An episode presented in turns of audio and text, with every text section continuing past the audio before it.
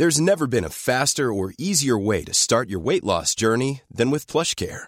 PlushCare accepts most insurance plans and gives you online access to board-certified physicians who can prescribe FDA-approved weight loss medications like Wigovi and Zepbound for those who qualify. Take charge of your health and speak with a board-certified physician about a weight loss plan that's right for you.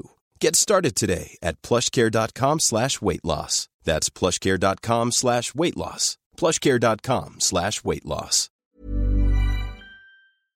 Economic relationships Esta negociación del Tratado de Comercio And we cannot afford a billionaire class. no se ha acabado.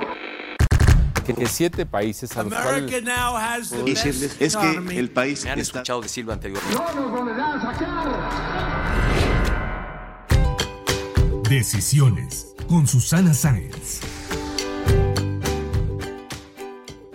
Hola, yo soy Susana Sáenz y en este episodio de Decisiones platiqué con Nadine Gassman, presidenta del Instituto Nacional de las Mujeres, sobre cómo las brechas estructurales de género se hicieron más visibles ante la pandemia y las acciones concretas que se están llevando a cabo de manera acelerada para lograr piso parejo. Me dijo que México está listo para tener una presidenta mujer y también platicamos sobre su trayectoria de tres décadas en la que ha vivido una transición de ser médica y funcionaria pública. Acompáñenme. Decisiones con Susana Sáenz. Me da muchísimo gusto darle la bienvenida a Nadine Gassman, quien es presidenta del Instituto Nacional de las Mujeres. Qué gusto saludarte, Nadine. Gracias, no, Susana, muy bien y que es un podcast súper interesante, así que Ay. encantado de estar contigo y con tu público. Muchas gracias. Pues sabemos que estamos atravesando por un momento especialmente complejo en cuanto a igualdad de género por los retrocesos que se dieron a partir de la pandemia de COVID-19 en el mundo. Próximamente me contabas que se llevará a cabo el foro Generación Igualdad, una reunión a nivel global en favor de la igualdad de género que organiza la ONU Mujeres con el apoyo del gobierno de Francia y de México a través de INMujeres. Cuéntanos un poco más al respecto, cuáles son algunas de las acciones concretas que van a presentar para lograr pues este efecto inmediato e irreversible que necesitamos en favor de la igualdad de género. Bueno, eh, primero decirte, Susana, que este, el Foro Generación Igualdad, eh, se empezó a organizar mucho antes de la pandemia, pero como tú bien dices, la pandemia lo que nos ha mostrado es cómo esos temas, esas brechas de desigualdad que tenemos, que son estructurales, que están en todo el mundo, porque ningún país del mundo ha logrado eh, la igualdad completa, eh, se hicieron más visibles, se hicieron más reales, es- están más palpables. Algunos ejemplos, el tema de los cuidados, ¿no? O sea, el tema de los cuidados, de la división sexual del trabajo, de lo que eso implica para las mujeres, ha estado eh, en, la agenda feminista desde siempre, pero nos costaba trabajo que los hombres la vieran. Hoy día, con la pandemia, con el haberse quedado en casa, con el estar como más eh, cerca, obviamente a- es mucho más claro y también ha sido muy difícil para las mujeres que socialmente se piensa que el cuidado es un tema de mujeres, cuando en realidad es un tema de corresponsabilidad entre hombres y mujeres, pero también con el Estado, con el sector privado y que tenemos que avanzar hacia sistemas, como decía yo, corresponsables de cuidado. Otro tema que ha sido muy importante en el tema de la pandemia y que está vinculado a este tema de cuidados y que está vinculado a esta agenda que nosotros estamos en México eh, abordando en el gobierno eh, con el proigualdad es el tema de eh, la incorporación de las mujeres al mercado de trabajo formal, ¿no? O sea, sabemos que en México, que en el mundo, las mujeres estamos menos incorporados que los hombres en, en el mercado de trabajo formal. En el caso de México, somos el país con menor incorporación de América Latina y que eso está vinculado con que con el tema de cuidados, o sea que no tenemos suficientes eh, opciones para dejar a las personas dependientes eh, bien cuidadas y seguras. Y, y eso en la pandemia ha sido más grave, ¿no? No solo las mujeres han perdido más sus empleos porque están en, en áreas de mayor, eh, digamos, donde se han perdido más empleos, sino que no han regresado a buscar trabajos porque seguimos con los niños y las niñas en casa, cuidando enfermos, etcétera. Y el tercer tema, que también la, ha estado en la agenda siempre, pero que la, que la pandemia nos ha puesto más claro, es el tema de la violencia contra las mujeres, ¿no? Eh, obviamente, y, de, y eso ha sido algo muy interesante en términos de, cómo hemos trabajado eh, en la pandemia, sabíamos que era un riesgo, hablamos públicamente, los hicimos servicios esenciales y les dijimos a las mujeres que no están solas. Todos estos temas son temas que están en el Foro Generación e Igualdad. Son el centro de cómo aceleramos de una manera real a nivel global las acciones para lograr la igualdad real, la igualdad sustantiva entre mujeres y hombres y cómo logramos con esto los objetivos civilizatorios que nos hemos planteado en la Agenda 2030 eh, todos los países de la ONU. Ahora, en este cambio radical de la vida de las mujeres y las niñas en nuestro país, sabemos que el Mujeres juega un papel fundamental y pues este año cumplió 20 años eh, operando este organismo que tú presides. Ante este panorama que platicamos, ¿cómo se encuentra nuestro país frente a otras economías del mundo y cuáles han sido las aportaciones del instituto a lo largo de dos décadas? Mira, estamos eh, realmente con, con una agenda que ha puesto en el centro cerrar las brechas de desigualdad. Y entonces el Instituto Nacional de las Mujeres es el órgano rector, quiere decir, es el órgano que trabaja con todas las, las secretarías, con, trabaja en, coordinación con el legislativo, con el judicial a nivel estatal y municipal, para lograr que las políticas, las inversiones, el presupuesto tenga estas acciones extras que permitan cerrar estas brechas de desigualdad. Con esto nosotros hicimos el Programa Nacional de Igualdad entre Mujeres y Hombres, el Proigualdad, escuchando a las mujeres. Recorrimos todo el país, estuvimos en los 32 estados oyendo qué es lo que las mujeres necesitan y qué es lo que esperan del gobierno. Estuvimos trabajando y trabajamos todavía con 70 dependencias del gobierno eh, eh, federal y tenemos más de 360 eh, acciones, que cada una de estas acciones son como pequeñas revoluciones, son cambios muy sustantivos a los que salud, educación, hacienda, economía, están eh, vamos a trabajar durante esta administración para cambiar, para cerrar estas brechas de desigualdad. Y este programa y este compromiso que tenemos tiene un énfasis muy importante en cerrar las brechas de desigualdad, también reconociendo que hay mujeres que viven en situaciones de mayor vulnerabilidad.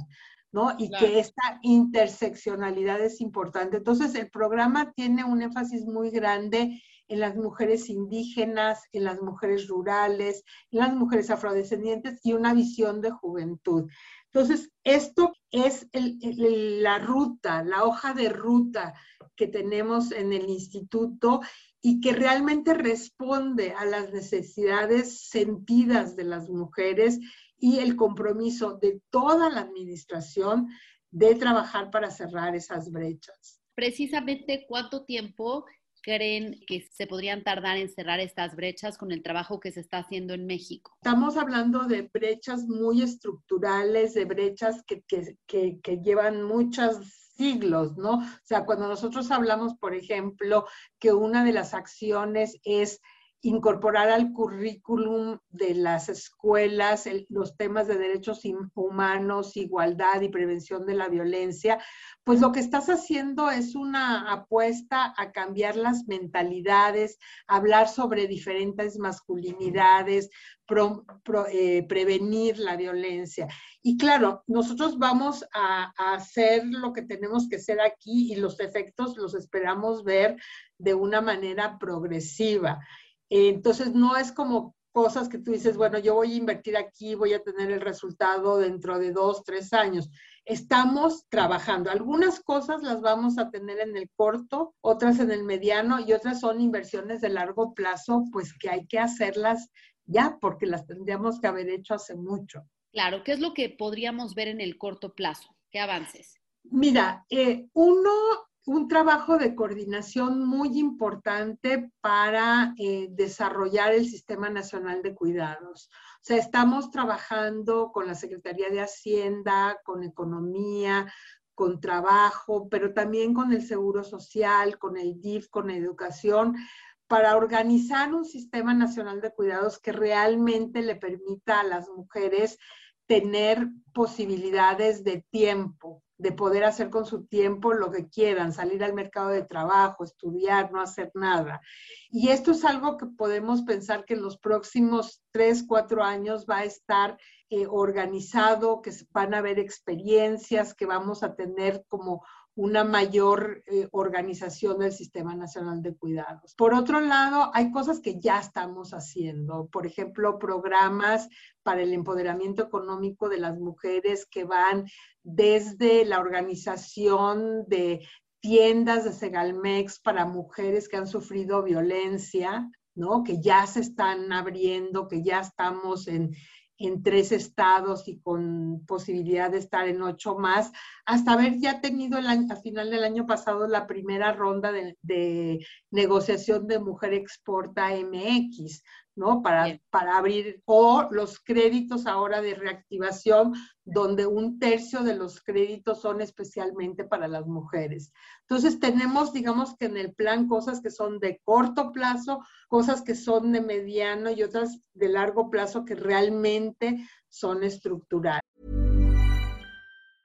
Many of us have those stubborn pounds that seem impossible to lose, no matter how good we eat or how hard we work out. My solution is PlushCare. PlushCare is a leading telehealth provider with doctors who are there for you day and night to partner with you in your weight loss journey. They can prescribe FDA-approved weight loss medications like Wagovi and Zepbound for those who qualify. Plus, they accept most insurance plans. To get started, visit plushcare.com slash weight loss. That's plushcare.com slash weight loss. Y bueno, hablando de tu trayectoria, Nadine, eh, estudiaste salud pública en la Universidad Johns Hopkins, salud pública por la Universidad de Harvard y eres médica cirujana por la Universidad La Salle y la Universidad Nacional Autónoma de México. ¿Cómo has visto la estrategia de salud del gobierno mexicano para atender la pandemia y cómo la compararías con otros países? Bueno, eh, desde mi perspectiva y cuando lo vemos en la comparación internacional, México ha tenido una muy buena estrategia de atención a la pandemia porque ha puesto primero eh, como objetivo el salvar vidas, el fortalecer el sistema de salud y eh, poner en el centro, digamos, la preservación de la vida. Ha reorganizado unos servicios de salud que estaban muy, eh, pues muy dejados, muy abandonados en las últimas décadas y con una visión pues eh, eh, muy, muy neoliberal, digamos, de la salud pública, eh, y, donde, digamos, el, el, plan de acceso universal, gratuito a los servicios de salud es como el sueño de, de los y las salubristas del mundo. con esta pandemia realmente ha aumentado el número de trabajadores y trabajadoras de la salud, ha, ha, respondido rápido en adecuar los sistemas y sobre todo está haciendo una gran apuesta y un gran esfuerzo en un momento internacional muy complicado en vacunar a, a la población, ¿no? Entonces, desde el punto de vista de la salud pública, de la igualdad, pues es un tema central, o sea, se ha, se ha tratado muy bien. Y el otro tema, que es algo que se aprecia mucho a nivel internacional, es la transparencia y la cantidad de información que tenemos sobre la pandemia, ¿no? Esto de estar hablando todos los días, informándole al público de lo que cómo está, la, cómo está la situación de la enfermedad, cómo están los servicios de salud, qué es lo que el gobierno se está haciendo, es bastante excepcional y se ha mantenido durante un año. Como egresada de la Universidad Johns Hopkins, que se ha encargado de reportar las cifras mundiales de coronavirus, cuenta con los científicos que investigan las fórmulas para combatir el COVID, eh, pues cuéntanos cómo fue tu experiencia en esta universidad y pues qué se siente que tu alma mater esté liderando este tema en el mundo. Bueno, realmente creo que ha sido muy importante, ha seguido una tradición que tiene la universidad de, tener una visión global, eh, de recabar evidencias, de dar información eh, veraz y que viene, digamos, de las fuentes oficiales. Eh, yo estudié políticas y administración de salud, entonces realmente veo reflejado, digamos, lo que yo lo que yo vi en la universidad y es este, esta, se me va la palabra, pero este compromiso con la salud pública global, ¿no? Y esta importancia en tener evidencias para tomar decisiones. Creo que uno de los grandes desafíos que tenemos en, este, en esta pandemia y que, lo, que el gobierno de México lo ha puesto a nivel internacional es tratarla con igualdad, ¿no? Y poner las vacunas, por ejemplo, como bienes públicos y vemos que a pesar de que México eh, y el presidente pusieron una, una resolución a las Naciones Unidas en este tema hace muchos meses, Hoy vemos la concentración de las vacunas en algunos países y muchos países sin este acceso. México también en eso está siendo coherente y preocupándose no solo por las vacunas para México, pero para Latinoamérica y el mundo. Ahora, creo que sería importante que nos platicaras en estas tres décadas de trayectoria, tanto nacional como internacional, ¿cómo fue esta transición de la medicina a ser funcionaria pública? Bueno, eh, realmente para mí, a mí me encantaba ser médica, eh, médica internista, ver pacientes, pero siempre tuve la inquietud social, o sea, me daba cuenta de que eh, aunque yo viera, por ejemplo, un niño que llegaba con diarrea al Hospital Juárez, donde hice mi internado, pues ese niño o esa niña llegaban una semana, un mes igual, porque sus condiciones eh, donde vivían hacían que era muy difícil prevenir, ¿no? Entonces ahí me empecé a interesar mucho en la salud pública. Ese fue el primer gran cambio, ¿no? Pasar de la, de la salud individual a la salud colectiva. Y obviamente, pues cuando pasas a, a pensar en lo colectivo, eh, pues tienes los ámbitos de trabajo que van, que es un poco mi historia, eh, desde la sociedad civil al gobierno, a los organismos internacionales. Y bueno, yo estoy ahora eh, muy contenta, me siento muy privilegiada de poder ser la presidenta del Instituto Nacional de las Mujeres y poder tener ese órgano, ese, ese papel de órgano rector de las políticas, porque me permite eh, hablar con todas las secretarías, ver estas oportunidades de cambiar las condiciones estructurales en las que viven las mujeres y las niñas de nuestro país y que podemos cambiar, ¿no? O sea, podemos realmente tener políticas públicas, inversiones que cambien radicalmente la vida de las mujeres y las niñas. Precisamente en estos cambios estructurales leí por ahí que tu lema en la vida es no dejar a nadie atrás y no dejar a nadie fuera.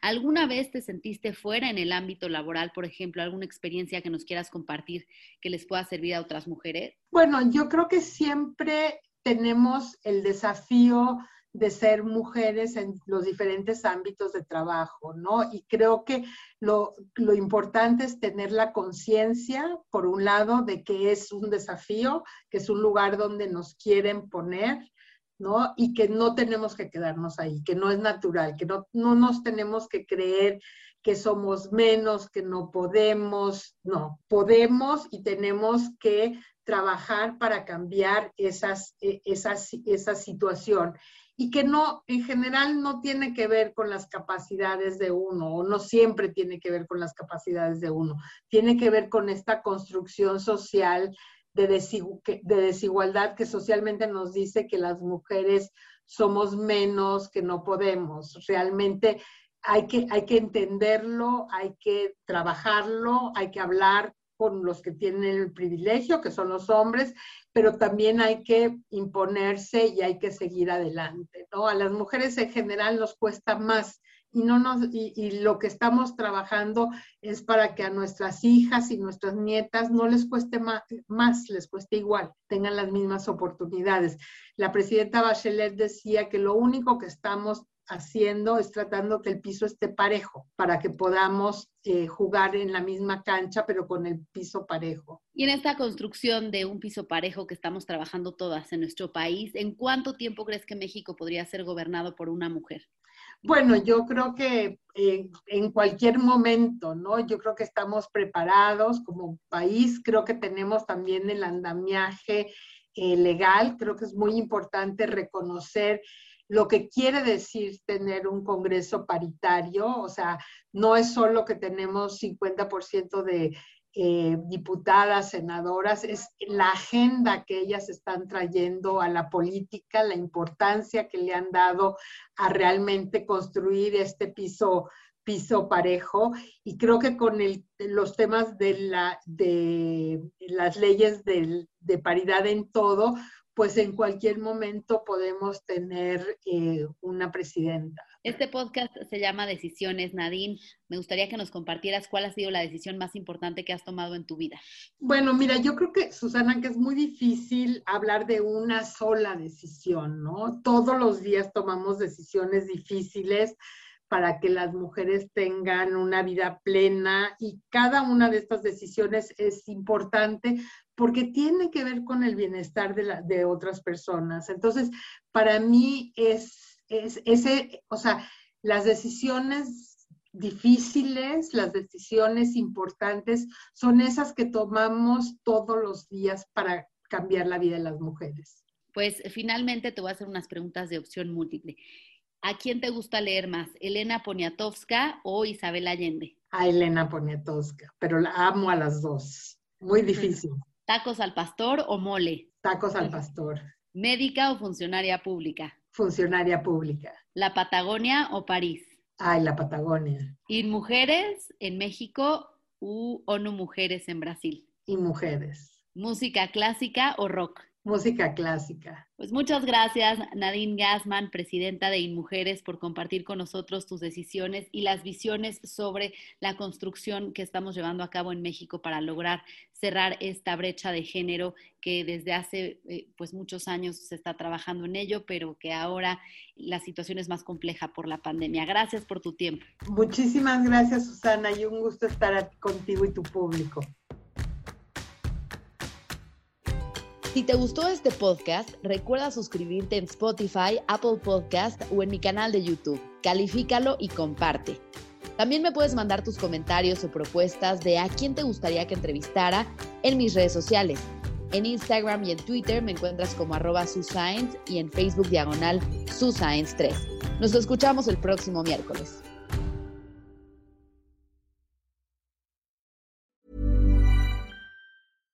Mom deserves the best, and there's no better place to shop for Mother's Day than Whole Foods Market. They're your destination for unbeatable savings, from premium gifts to show-stopping flowers and irresistible desserts. Start by saving 33% with Prime on all body care and candles. Then get a 15-stem bunch of tulips for just $9.99 each with Prime. Round out Mom's menu with festive rosé, irresistible berry chantilly cake, and more special treats. Come celebrate Mother's Day at Whole Foods Market.